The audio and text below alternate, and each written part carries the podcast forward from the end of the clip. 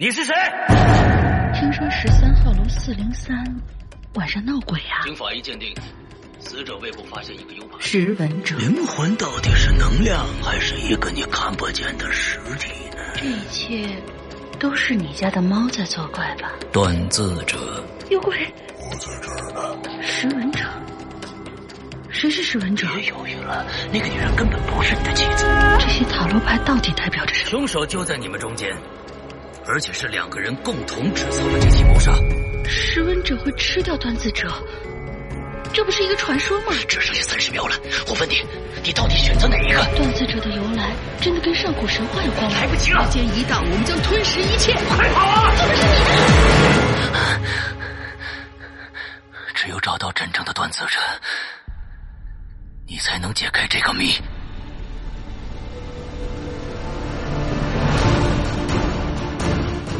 二零一九《鬼影人间》十文断字征文季即将拉开序幕，五月十三日起至八月十二日，我一个识文者将在这黑暗的古堡等待，等待你们这些断字者的到来，并盼望着你们将那些古灵精怪的脑洞、紧张刺激的情节、千姿百态的人物，用你们手中的笔。锻造出旷古烁今的伟大故事。我知道你们在等一个机会，而我一直在等你。二零一九《鬼影人间》识文断字征文季投稿，请发送至邮箱鬼影人间艾特新浪点 com。更多详细咨询，请关注“鬼影人间”新浪官方微博置顶帖。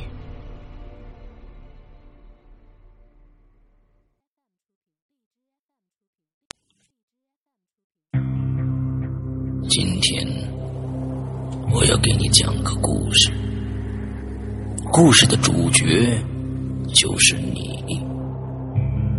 这是一个极其恐怖的鬼故事。但千万别害怕，因为你就是鬼。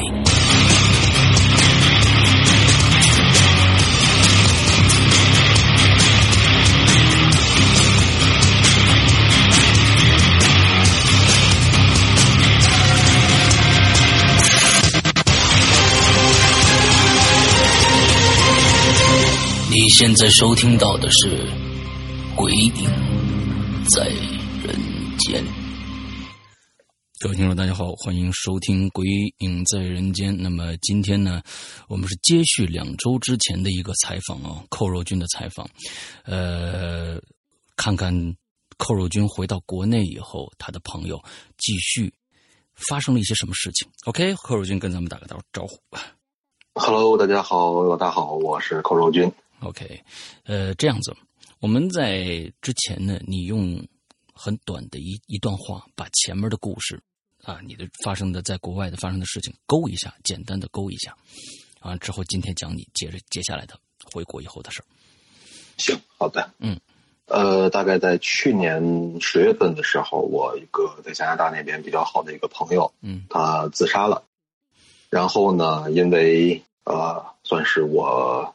不，当时不知道的一些那个忌讳吧，嗯，呃，因为这些，所以他就必须不得不一直跟在我的身边，嗯哼，呃，也也因为这个呢，就是之后发生了很多很多，呃，一些奇奇怪怪的这些事儿。OK。所以一直延续到你回国以后，对吧？对对，上一次我们讲到了回回国之前啊，在加拿大那边的一些情况。那么具体情况呢，大家可以听一下上期的节目啊。那今天呢，欢迎寇若君继续给我们讲接下来发生的事吧。来，好嘞。呃，咱们上回书说到，就是我终于靠着自己的命，嗯，呃，扛过了当时我以为最难熬的这两个月，嗯，呃，还。比较天真的认为，以为就是回国了，一切的事儿就迎刃而解了嘛。毕竟有朋友啊，也懂这方面的这些知识，呃，有他们帮我就很简单。嗯，但是事实证明，真的很很多事情都不会按照自己预期的那样去发展，甚至可能会发展成自己最最不希望的那种程度。OK，是去年的十二月三十一号，我踏上了这个飞往咱们祖国的飞机。嗯呃，这一路其实一直都比较提心吊胆，毕竟飞机嘛，它虽然被评为这个现在最安全的这个嗯这个交通工具，嗯但是呃还是比较害怕，而且也是一个密闭的空间。OK 如果真发生了什么的话，我都不知道该往哪儿跑。OK，不过还还好，飞机上一路都比较顺利。嗯，可能阳气比较重吧。嗯估计那上面警察什么的也多。嗯呃，一月一号落地，因为三号的话，我就有一个在这个天津滨海某医院的一个面试，嗯哼时间变得比较赶，我也就只能先把我朋友的这件事给放下了。嗯面试完，距离告诉我这个面试的结果大概还有那么一两个礼拜的时间吧。嗯呃，今天跟大家讲的第一件事就是发生在这一两个礼拜之中的事儿。OK 面试过后，我就去找了大鹏。那个嗯一一直听听我故事的朋友应该都知道大鹏嗯是谁。呃，一是因为得谈一谈关于我朋友的这件事儿，跟他说一说之后去怎么处理啊什么的。二呢，也是因为跟他好久没见了，喝个酒叙叙旧。嗯他看见我的时候，感觉很明显的吃惊了一下。哦我就问他，就是，毕竟那个表情真的比较明显。OK 我问他怎么了，他跟我说，就是我比他想象的被影响的还要严重一些。啊呃，而且就是他说你你能看见你后面有多少人吗？多少人吗？我的天哪！你是加长牌来的吗？我当时真不知道，我当时除了我那个朋友什么也看不见。嗯我当时还觉得，哎，回国了以后感觉，因为毕竟上次咱们说，就是我临回国之前，嗯有很多人在在跟着我，甚至还还有一些其他的事儿。嗯嗯但是我回国以后，嗯，觉得感觉还可以，嗯，就神清，气爽。嗯，哎，但是他这么一说，我就二乎了二乎了，背后发凉，啊！但是我又看不见。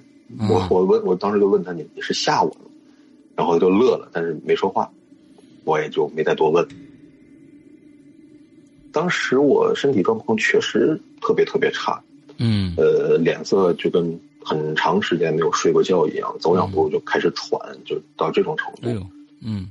那天晚上吃饭的时候呢，他也跟我说他已经跟他师傅说了这件事儿，他师傅也说这件事儿答应他可以帮忙，嗯。但是具体要怎么样，还要见了我的面以及见了我那个朋友，嗯。才能知道。OK 那天晚上吃饭的时候，我们就和他师傅约了一个时间，是转天下午去见个面。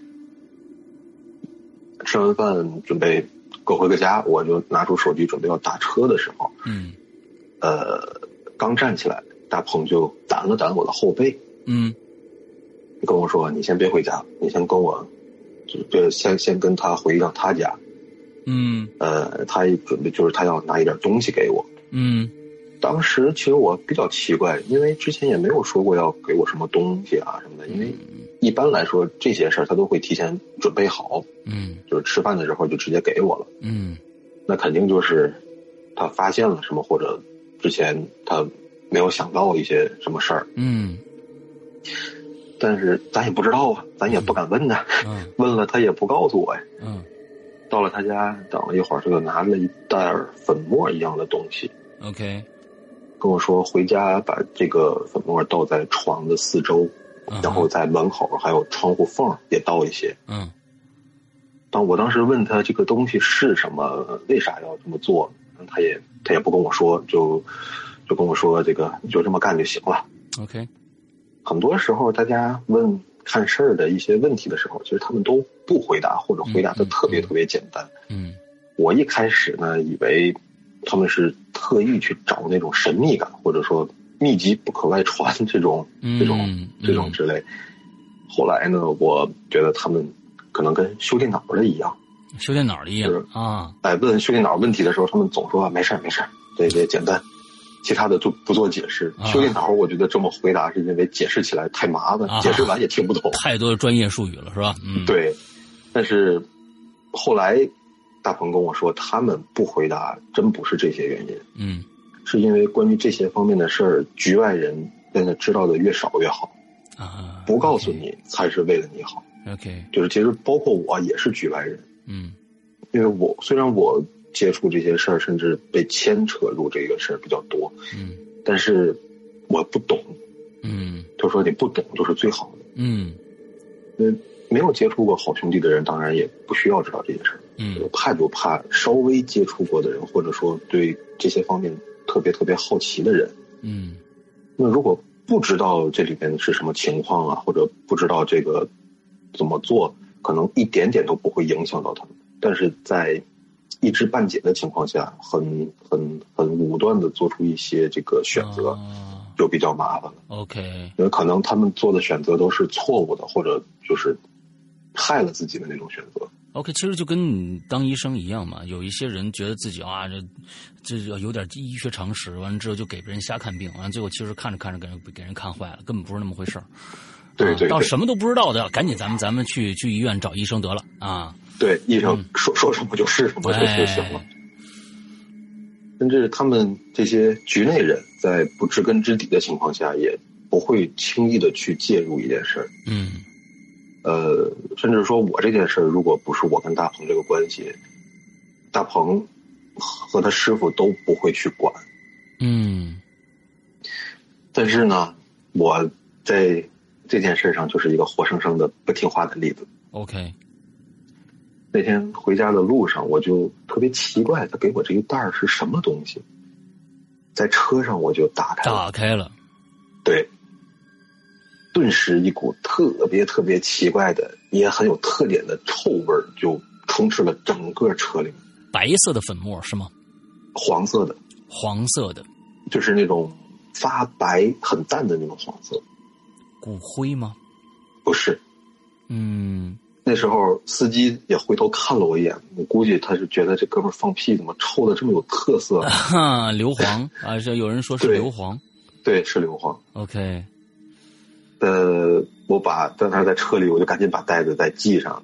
那个里面确实是硫磺，其实硫磺粉有很多用途，工业上啊、医药上也都有。嗯但是像大鹏告诉我的那种用法，我在科学上有一个用法是驱虫，啊在他们那个那个那个领域里面有另一个用法是驱鬼。，OK，回到家以后，我就给大鹏打了个电话，他告诉我这个确实是驱虫用的，说没有其他的那个驱鬼啊什么的，嗯就是驱鬼你得把它点着了。啊，那我当时就想问问他们能不能用别的代替，比如杀虫剂啊什么的。还是太臭了是吧？味儿太大。对，但是最后我还是没问，毕竟他肯定说不行。嗯嗯挂了电话，我就在床上坐着纠结半天，呃，最后我还是没有按照他告诉我的去做，我就在床的周围喷上杀虫剂，嗯因为那个硫磺的味儿实在是太难闻了。那是的，我当时觉得杀虫剂的作用应该也是一样的嘛，嗯，就是阻止虫子过来或者怎么怎么样的。嗯，但是事实证明，不听话会很惨。所以你就真的没有没有用硫磺之后就用普通的杀虫剂去替代了吗？对我真的没有。当时当时我是我其实如果是我的话啊，我起码会想一点，就说他跟我说，哎，这个不不不跟跟驱鬼没有关系啊，这是驱虫的，我都不会相信，因为你去问的事儿跟虫子没关系。如果你问的事儿跟虫子有关系，那我觉得还行。那如果没关系，那这东西肯定是对症下药才对。所以我是不会去换的。你当时到底哪根筋抽了，要换这个东西，就是因为味儿太冲了嘛。这就是那个味儿已经把我的这个思绪都都打乱了。啊，OK，呃，但是喷完杀虫剂，我就很安心的睡了过去。嗯转天早晨，我是被我妈的一声尖叫给吵醒的。所以发生什么事？我从床上坐起来，戴上眼镜，刚准备下床去看看我妈到底怎么回事的时候，嗯我顿时整个人都不好了。我当时看见我被子上爬了四五只大蜈蚣，大概有十几厘米那么长。哇，这蜈蚣也是邪物来的。对。然后我在屋子里面，屋子外面再回头看我屋子里的时候，发现地上有几只已经死了的蜈蚣。是被那个杀虫剂熏出来的吗？嗯，我觉得说我家可能会有蜈蚣，因为我家住二楼。嗯。但是熏也不能这么多吧？嗯。它要一只两只，我我觉得还有可能。就没别的虫子，全是蜈蚣是吧？呃，还有那个床边的墙上还有几只油盐。啊，油盐，钱串子。呃，钱串子啊。其实我大部分的虫子我都不怕，但是我就怕这种腿多的。嗯。而且不管什么虫子，数量多了看着也恶心，尤其是在自己这个睡觉的床上。啊。所以，接下来，那其实我觉得你要是把这个硫磺替换下来，那效效果是不是一样的呢？我现在不知道条件啊。不一样，因为那个那天我本来想给大鹏打电话，但是想了想，我毕竟没听他的话嘛，就没好意思啊。嗯嗯嗯。但是下午我还跟他见面。嗯。我当时他远远的看见我的时候，嗯，他跟我说：“你裤子上还爬了一只呢。”还爬了一只什么？是爬爬了一只什么？是呃蜈蚣吗？呃，蜈蚣还活着，活着。哇哦！我当时都不知道，我没有看到。然后他就跟我说：“你是不是没撒那个硫磺啊？”哎，就说我确实没撒。他说还好，这件事儿只是会就是最多也就是这个样子了。嗯。呃，我当时问他，我说这个。虫子为什么会会过来？嗯，他说你身后面跟着的一个人，他的身上挂着很多很多很多蜈蚣，还有这个其他的一些他也不认识的这些虫子。妈呀！他会吸引很多这种这种这种类型的虫子，他在哪这些虫子就会爬到哪去。OK。硫硫磺和他说硫磺和杀虫剂的区别是什么？嗯，就是地上死了的那些，嗯，呃，可能确实是被那些杀虫剂给弄死了。嗯嗯，我后来觉得那个杀虫剂劲儿还挺大的，因为有有很多杀虫剂都杀不死蜈蚣的。OK，呃，硫磺呢是它它的那种气味就不会让这些东西去靠近。嗯，杀虫剂是它接触到了才会死。啊，明白。而且硫磺，嗯嗯，至少一个晚上、两个晚上都没有问题。嗯，所以之后那那天晚上，我就我就听的话，不管我多臭吧，我就把我所有的能能能透的地儿都给撒上了一圈。OK。呃，那天下午就是他他批评完我以后，就带我跟他师傅见了面。嗯。他师傅了解了这个详细的情况以后，就跟我说，这件事儿并不是短时间内就能彻底解决的事儿。嗯，但是现在第一，首先要做的就是把我和我那个朋友的这个之间的联系改变一下。嗯嗯嗯，就是让我至少能过上这个正常人的生活。嗯。然后他们就没有再跟我多说什么，就让我先去别的屋待一会儿。嗯，我估计那段时间，所以这个这个联系就是因为当时你叫了他一下名字，对吧？我冲着他喊了一个名字，对，而且是他认识的人。OK，嗯。呃，估计那段时间他们就是在跟我那个朋友在谈论这个事儿吧。大概过了不到半个小时，就让我先回去了。嗯。具体的事儿，他们说他们俩会准备，等他们的电话就行。我也没有再多问什么。嗯，呃，过了几天，我就接到了那个医院的电话，我终于成了一个神经内科的实习医生。OK，恭喜。对，正常情况下是转月的月初上班，嗯，但是一月份吧，转月就是二月份，马上就要到春节了。嗯哼，呃，所以医院那阵就决定我说春节过后再上班。嗯。这也就是说，我当时有一个多月的这个休假时间。嗯，我当时就想，我的这件事儿必须在这一个多月之内，至少让我可以不再跟他有这种联系。嗯嗯嗯，如果不这样的话，等我上班了，而且还是这个这种比较特殊的职业，嗯如果万一我精神状态不好，有一个什么疏忽，嗯哼，那就是一个大事儿。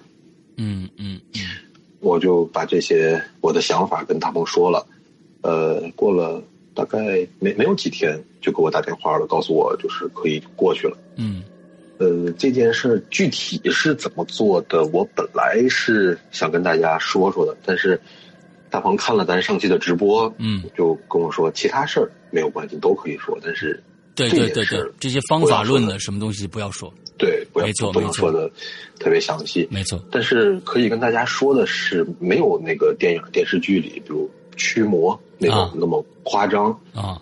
但也绝对不容易，而且也有一些比较凶险的时候。，OK，在那个期间，我感觉我跟变了一个人似的，就有性格上吗？性格上就有一些神经分裂的那种感觉，有时候就特别特别的易怒，就是别人可能看我一眼，我就要打人家那种那种那种冲动。你是有幻视幻听吗？这这到达这种程度吗嗯，这种程度还没有，？OK 就是感觉自己特别的易怒。OK，有时候就是这个水瓶子，我拧不开，一下子没拧开，我就当就把它扔地上。呃 OK，但是有时候就又特别怎么说，就是伤感，嗯嗯就是看见一个比如流浪的小狗、小猫，我就要哭哭一泡这种。嗯嗯嗯嗯这种情况持续了一两个礼拜吧。嗯有一天早晨起床，就觉得睡得特别足，而且神清气爽的，嗯，也没有做什么噩梦。嗯这种感觉真是很久很久没有体会到的一种感觉了。嗯我但是，而且那天早晨我没有感受到我那个朋友还在我旁边，OK，就我没有我没有感觉到他。我跟大鹏打完电话说完，他就告诉我，这个我们两个之间的关系至少在短时间内是不互相影响了，啊，就是这只是一个暂时的。只是一个暂时的，对，真正，呃，包括现在，就是咱们打电话的，现在也也在这个暂时的期间之内。哦，暂时的期间之内。那么对跟你回来的后面那一加强牌的那些呢？呃，那些我他后来就没有再跟我提过，反正我到现在也没有再看看到过，OK，至少在家里我是没有看到过这些这些这些事儿的。嗯嗯嗯。呃，但是他跟我说，现就是嗯打电话那天跟我说，现在的气还很弱，嗯。如果想要恢复的话，必须要很长很长的一段时间，至少要两三年，而且这两三年之内不能发生任何其他这种比较凶险的情况。哎呦，嗯，所以你要听话呀，啊，替人劝对。吃饱饭啊，啊，哎，那那稍微等一下，嗯，OK，哎好了，嗯，那个刚才说到哪里？啊，对，就是说这两三年之内不能出现任何的问题。啊，对对对，就是他说在这期间，你还遇到了这个一些问题的话，一定首第一个首先要告诉他，然后第二个就是，呃，不要不要觉得就是不要不要铁齿，你你明能明白吧？就是不要就不尊敬他们，啊啊！OK，明白，明白。呃，一定要多做善事儿，嗯不要不要觉得自己天不怕地不怕之类的。嗯嗯嗯嗯其实我很早之前我就一直在这么做，嗯因为我当时在加拿大的时候，在咱有留言里写过有一个 Old Finch 那个那个故事嗯，啊，对，从那个之后我就再也没有不尊敬过他们。嗯嗯嗯呃，但是呢，我尊敬他们，但是他们有的时候来并不并不在乎我的尊敬。啊，这并不在乎你的感受啊哈。对，呃最可怕的一次就是发生在上次咱们七周年之后的转天。七周年第二天对，，OK，呃，那天转天是周五嘛，嗯哼，早晨我就正常的去上班，因为周六我还得在医院值班，所以其实那天周五那天的晚上我是不值夜班的。嗯但是呢，另一个本应该在那天值夜班的医生，白天的时候出了一个医疗事故。间接的导致了一个脑出血病人的去世。哦，算是医疗事故吗？呃，算是医疗事故。OK，是属于呃，现在应该说也没事了吧？现在是已已经解决完了，就是一个用药用错了的问题。哦，呃，医院开完紧急会，做完记录，就让那个医生回家了。嗯虽然我们基本上都知道，这个就算没有这个事故，那个病人能救过来的可能性也基本是零，嗯。因为他的脑出血的出血量太大了，嗯。五十二毫升，哎这个基本上就是百分之零点零零零几的这个概率。，OK，呃，所以那天晚上他就不能在医院待着嘛，一是保护那个医生，现在毕竟医患的这个关系也比较紧张；嗯嗯二呢也是他犯了错误，然后让他回家这个待着。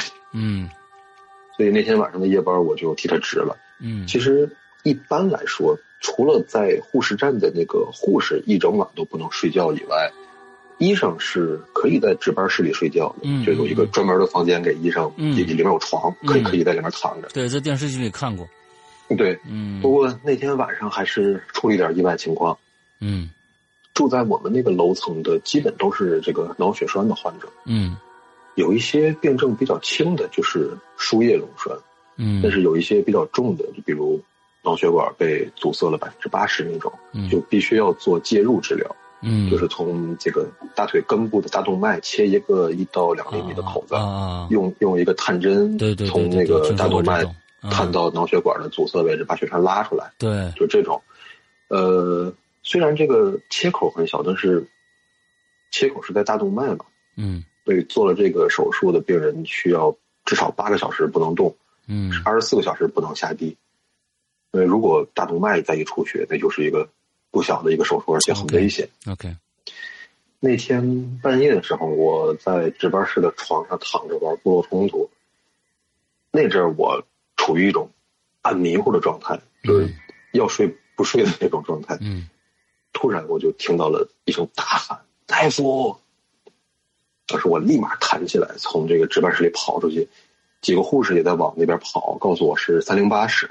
嗯到了那个病房，我就看见病人这个躺在厕所门口，但是是但是那个病人是醒着的状态，嗯神情也比较正常，也有正常思维，可以可以跟他正常的对话啊之类的。嗯赶紧把病人扶到床上，检查完伤口，没有发现大出血的这种，也也没有发现有二次阻塞的这种情况。那阵儿其实我就放心多了，跟病人和这个家属谈完，我当时判断应该是低血糖了。嗯毕竟那天做完手术也没吃东西，又又下地了，还上了厕所，嗯一下子身体的这个这个这个能量就就消失了，嗯哼就晕了。嗯呃，检查完没有什么事儿，我就让护士给了那个病人一个口服葡萄糖、几块巧克力，我就回去做记录了。嗯当时的时间是半夜三点多。进值班室的时候，我就注意到了一个比较奇怪的地儿，嗯，呃，影子。影子，我自己没有影子，你自己没有影子？对，我去，当时当时心里确实咯噔了一下，就就怕什么来什么，就不想遇到再遇到这种情况，但是还是来了，但是也还是强迫自己别往那方面去想，因为我们做手术有一种无影灯嘛，嗯。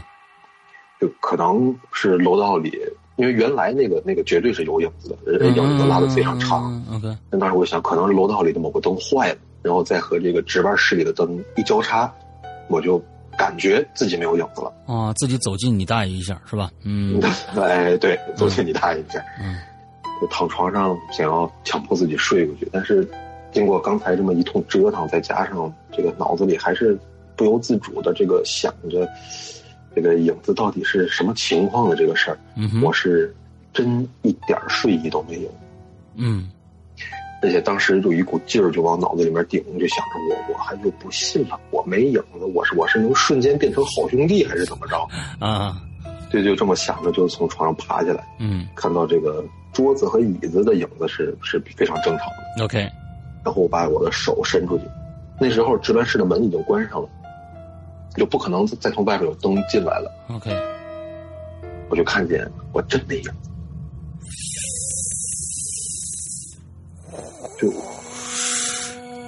我把我的手放到灯的这个正下方，地上都没影子。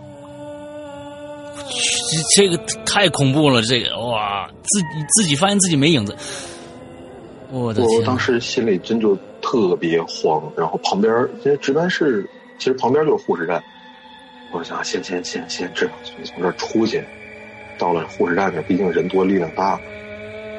我刚想开门的时候，我突然间又听到了一声“大夫”，嗯哼，然后这是我拉一下门，这个门当时我特别害怕，门都开不了。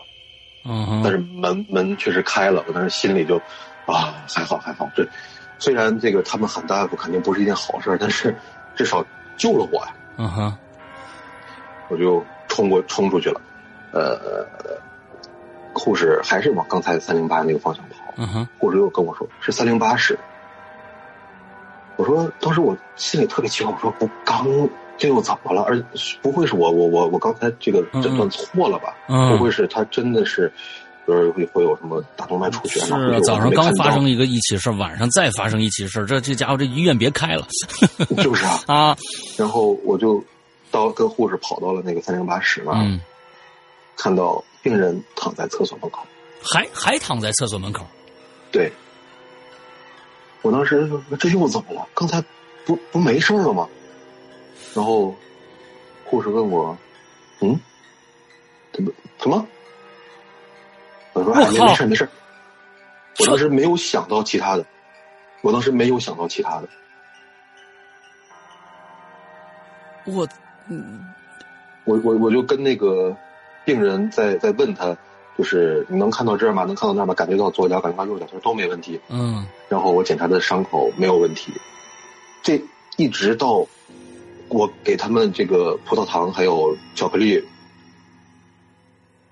我觉得可能是啊，刚才给的还不够，我又给了一下。嗯但是这期间我我没有想其他的，直到我再回到护士站做记录的时候，我看了一眼表是三点多，嗯，这是第二次发生这个。所以就对，就是两个时间是重复的。对，然后因为这个时间我记得很特别清楚，非常清楚，因为做记录必须要精确到分嘛。嗯我当时脑子也不知道怎么想的，我就挠着脑袋，因为我我我跟这些护士说，他们也不知道啊，啊，我就又回到了值班室。这是我做的最错误的一个决定。你不应该回到值班室是吗？应该，那，所以所以我觉得嗯有可能我跟其他人多的地儿站在一块儿会啊会好一点吧。，OK，我站到值班室很很，就是很自然的，也嗯，没有意识到就把门给带上了。所以你回去以后，这次有影子了吗？这次也没有。也没有。对，嗯我当时其实脑子里是乱的，影子再加上刚才第二次重复这些事儿，嗯脑子不知道该该怎么样了。然后坐坐到床上，低头一看还没有影子，我就有点绝望。嗯哼呃，想还是我当时想还是出去吧，别在这里面再待着了，我跟他们聊天去吧。嗯哼这一次我再打门，呃，打开那个门，门是打不开了。这次打不开门了。对，而且是并不是说那种门锁上了，门能晃动，但是打不开那种，打不开是纹丝不动。就跟门只是多了一个把手的装饰，其实它是一个死墙。对，就是感觉我我这个人并不能影响到这个屋里任何的地方。我去，当时我我我就比较慌了，我开始砸门，大声喊这些护士，嗯就是没有人过来。那值班室离护士站这么近，是绝对不可能听不见的，，OK 而且护士站也不可能没有人在。OK，就在我还跟这个门玩命的时候，我就再一次感觉到了那天在就是第一天这件事儿，所有这些事儿发生的第一天的在车里的那种寒冷。哦，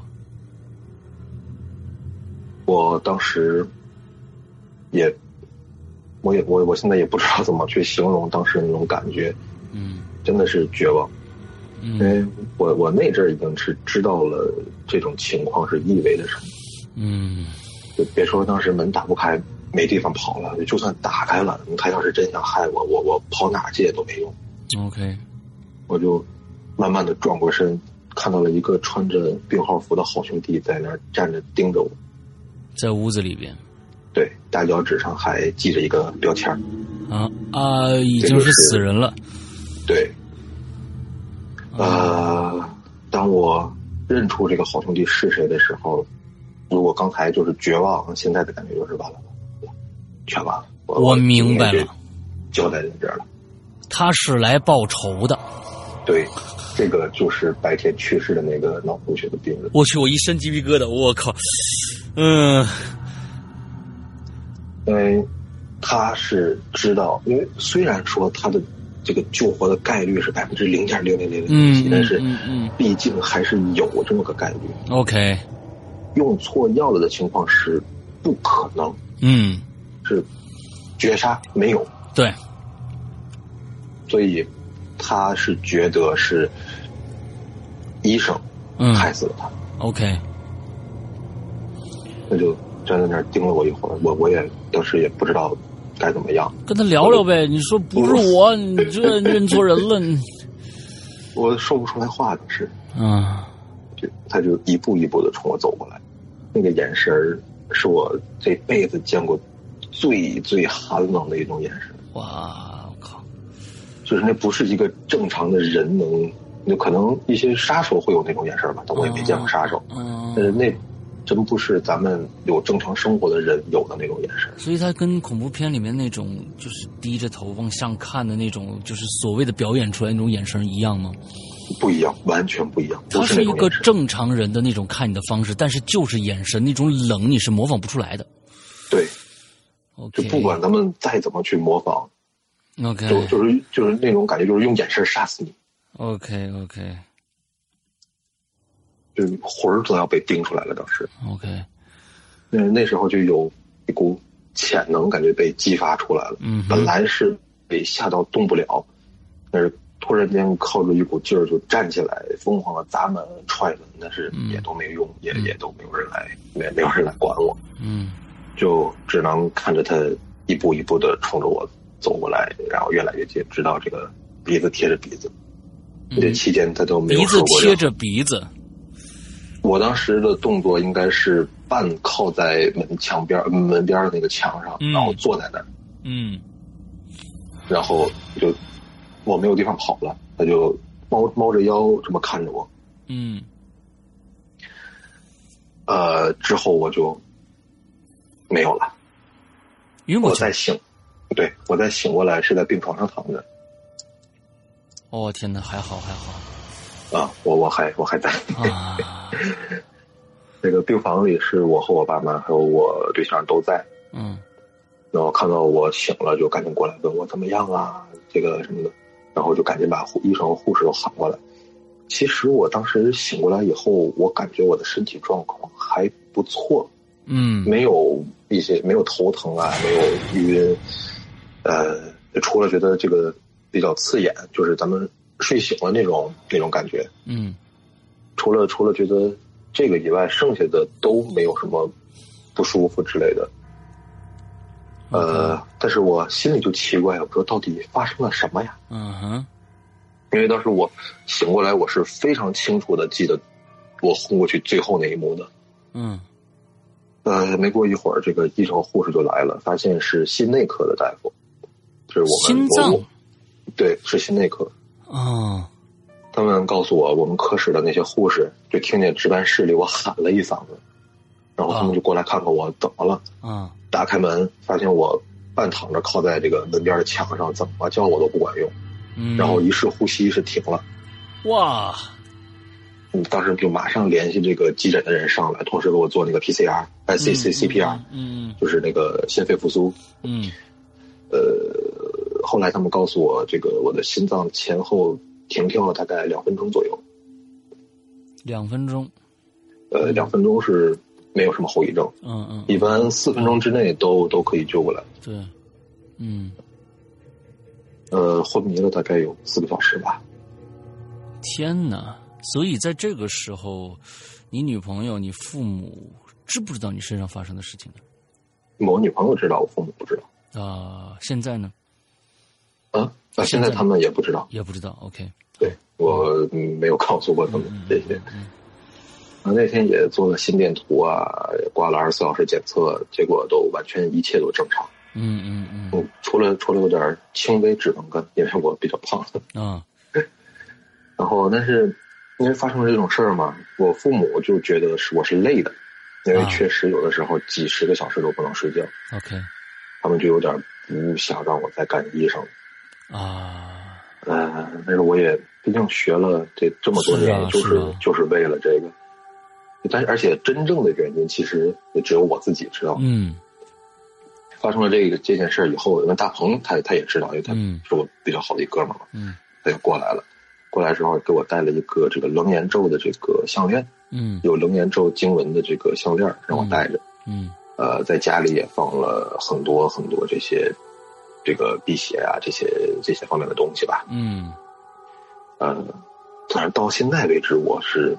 比较正常的，我一从从他给我，就是从发生这件事之后到现在到今天，嗯，是一次这种方面的事我都没有再遇见了，我也没有再看见过。啊，所以就说，其实那一次，我的天哪，我觉得是就是人家就是来来来找茬来了，就是来报仇来了啊，就是来报仇来了，只不过可能就也没搞清楚对方是不是那人，我估计他他估计也不知道那人长什么样。嗯，不知道，我觉得他就是看那个衣裳就就嗯，所以呃，尤其是那阵儿我这个身体比较虚，所以还在虚的这个气比较弱的这个期间内对对对，比较受容易受到影响。但是起码这里边的影响，我天呐，我觉得有有有一个事儿，就起码你你经历经历了一次时间的一个循环，这个循环的对你对你的影响，我天，我是我是认为哇，这个对这个循这个循环他们。只记得我也我应该是第一次，他们只记得我第一次出去，就他们只知道我第一次出去，啊，所以说就是那两次你的座有有坐的有一些不一样的地方，但是他们只记得你第一次的那个那个座位，对。嗯，OK，就是其实我就是出去了一次，然后之后我全是幻觉，不是幻觉，没有出去，就是反正你是精神上肯定是受到了某方面的影响，在那个时候有可能你回去就躺在那儿，躺在那儿，其实你就没起来，对，一直到你喊出那一声以后，别人进去，对，对，OK，嗯，这个这个解释就就就。非常非常的贴切了啊！我我是我真的就是说觉得，呃，我们现在做在人间里边，我们碰到过两次时间循环。一次是你，另外一次我记得好像是结花，好像是谁忘了啊？然后有还有一次时间循环，还有一次是直接的时间跳跃，从一个地点啪的一下，它跳到另外一个地点，就是哦，我好像记得那个玩手机那个是吧？对对对对，就是结花的那个故事。所以哦，这种的我我是真的我是觉得啊，这只存在于一些剧本当中，感觉就好像这不可能在在真实的世界中发生，有点太玄乎了。但是其实我是认为，有可能这些。这些梗都是以前的一些先辈们啊，完了之后告诉他们的传一传十，十传百，完就变成了一些素材，变成了电视剧、电影嗯，对的表现形式。这不啊，寇若军这真的是啊，我我觉得这个太恐怖了。这搁到任何一个人身上，我其实在想，对于你来说，碰到这么多这么多的一些奇怪的事情，呃，我一直没有办法去。特别特别切身的去去去理解这样的一个感受，有很多的人，你像杰花也是啊，还有我们很多的朋友也是，他在在呃生活当中经常会遇到一些奇奇怪怪的事情，非甚至非常非常恐怖的事情。那比如说一个一个你你不应该存在的一个人跟你脸对脸站在一起的时候，就说你当时的感受，要是我的话，我真的已经吓死了，不是不就是真的吓死了就。就是说，你碰到了那么多的事儿，你会怎么样去调节你自己的心理？我真真是这一点，我特别想请教一下。那比如上一集说的，你你你在车里面醒过来，完了之后，对，完了之后那发生那么怪的事情了，你接下来生活怎么自处啊？就别去想，不去想，因为这些东西很多人不信，这是肯定的。嗯不信是是最好的，嗯因为就是千万不要信，因为信的时候可能自己也会遇到。啊，OK，呃，就是如果自己能确信了，就比如我，嗯，就是实打实看到了，，实打实，那就是实打实看到了，那就有可能会遇到一些危险，嗯，所以不信是最好的，就是一辈子都不要信。OK 如果真的遇到了，就别去想，你再怎么想也没有用，啊，也解释不了，也也不知道该怎么解释。我这我觉得是寇若军这句话说的特别实在，就是啊，像有很多的节目里边啊，我们都好像大家都觉得我们我们就是在宣扬一些这这个东西，我就不信。但是你看寇若军说你不信太好了，哦，恭喜你，你千万不要信啊，永远不要信，因为对对对对，我觉得这个话说的特别好。嗯，OK，那接下来又发生过什么些其他的事儿吗？呃，其实确实这期间也有很多这个关于比较就这些事儿就不能跟大家这个在这儿嗯嗯嗯，一些方法论的事儿，是吧？对对对对对，嗯嗯嗯，OK，这是对对，我们的我们的界限就在这里啊，因为有一些东西我们也不是专业人士啊，解答呢也不不会对给你的生活带来任何的好处，所以我觉得就是说啊，咱们点到为止，我们只说啊遭遇，我们不说呃解决方法啊，因为这个东西没法儿没法儿去验证它的真实。真实性啊，也没有办法，就是说这个东西，也说不定是因人而异啊。你你用这方法就啊是的对你，对是是真的因人而异的，是吧？嗯，对。所以对，OK，好，那接下来还有什么想跟大家说的吗？呃，故事就没有了。嗯嗯，OK，那好吧，那我其实是呃，那么在就是大鹏跟你说的和他师傅跟你说的，在两三年之内，嗯你才能过过去这样的一个一个一个一个过渡期。那么在这嗯之间，你的那个朋友还会来再来找你吗？我看见过他一次，你看过他一次，对，但是没有任何的交流，嗯，OK，剩下的那些你就再也没有看到过了。没有。剩下的呃，从七周年之后，他给了我楞严咒以后，嗯，呃，我就没有再看到过这些事儿。楞严咒好猛，嗯，对，楞严咒好嘛，就所以我们前一段时间还在送楞严咒的礼物，到时候大家抢一下啊，嗯那个楞严咒非常管用的。OK，呃，那行吧，呃，我们也祝福寇肉君这两三年，呃你啊就。听话，待一个当一个乖孩子啊！一定要听大鹏的话，你知道吧？嗯，啊，回去听妈妈、爸爸的话，好好把这两三年度过去再说，好吧？不乖也不行啊！哎，再再来一次，这可受不了，顶不真是住啊！真是受不了了啊！真是受不了，太恐怖了。OK，太感谢了。我觉得，我觉得有勇气把这些事情分享出来的人，真的是值得大家去怎么说，也不说敬佩吧，我觉得尊重吧。嗯嗯，把一些事情拿出来，这个东西，呃，这些事情其实对于对于大家来说，可能会变成一个，呃，茶余饭后的谈资。但是，嗯呃，有勇气说出这些东西来，不怕别人再返回来说我这个事儿怎么样怎么样的，我觉得这这个勇气真的是非常非常棒的。感谢寇若军给我们带来这样的一个怎么说，嗯、精彩的故事吧。啊，我们 没关系，好，那行，那我们也其实特等你这个时间过去以后，一定跟我们说一声啊，让我们放心，行，好吧好的，？OK，那今天的节目到这儿结束，祝大家这一周快乐开心，拜拜。拜拜。